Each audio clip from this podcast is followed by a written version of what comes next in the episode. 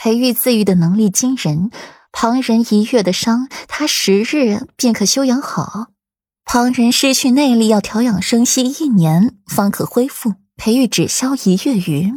身边更有医术精湛的药老在，这点内伤不足挂齿，只是疼还是疼的，比别人要疼上十倍。天下没有白吃的午餐，裴玉自愈能力惊人，但他的痛楚却是别人的十倍。清凉寺后，山凉亭里，惠安失态慢慢起身，目送着顾阮离开，微微颔首，语气恭敬道。裴世子，世子妃很好，莫要负了她。裴玉从凉亭后面的假山走出来，望着顾阮走的方向，目光微寒，声音带一丝寒意：“本世子心悦于他，又怎会负他？”只是裴玉不愿意剃头担子一头热，他总要知道知道顾阮心里是如何想的。果然，顾阮没让他失望。他根本没有心，彻头彻底的利益主义者，心里只有利益，就连他这个夫君都是可以利用和算计的。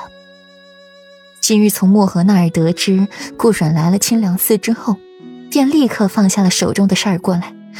今天是一个特殊日子，就算顾阮不去，他也是要去的。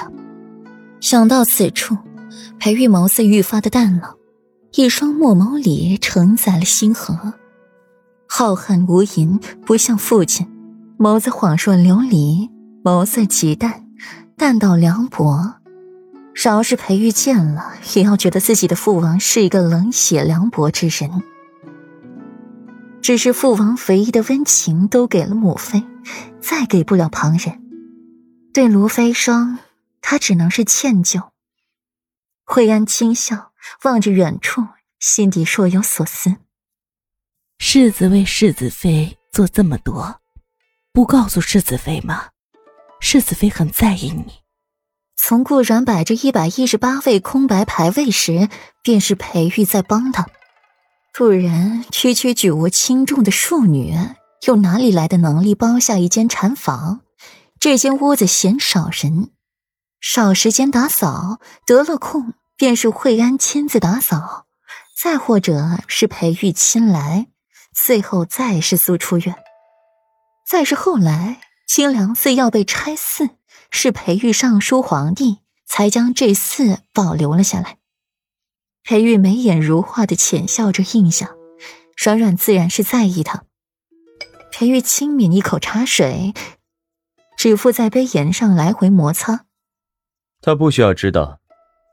裴玉唇角轻勾，软软指到裴世子的心是块冰。我不晃，却不晓得他的心也如一块石头一样，又冷又硬。告诉他，只是平添一份他的愧疚、感激。太廉价，他不稀罕。他要的远远不只是顾软的身子，还要他的心。用这份愧疚去束缚他，他培育不懈。他要顾软双手捧着他的那一颗难捂热的心到自己跟前来。这样自己才能得到慰藉。平离对于世子与世子妃之间的关系并不清楚，只是平离还是那句老话：莫要负了世子妃，以免日后追悔莫及。阿弥陀佛。惠安低声又念了一句：“阿弥陀佛。”本世子心悦于他，又怎会负他？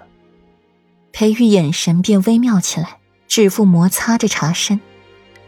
不知是心悦于世子妃，还是依情于世子妃。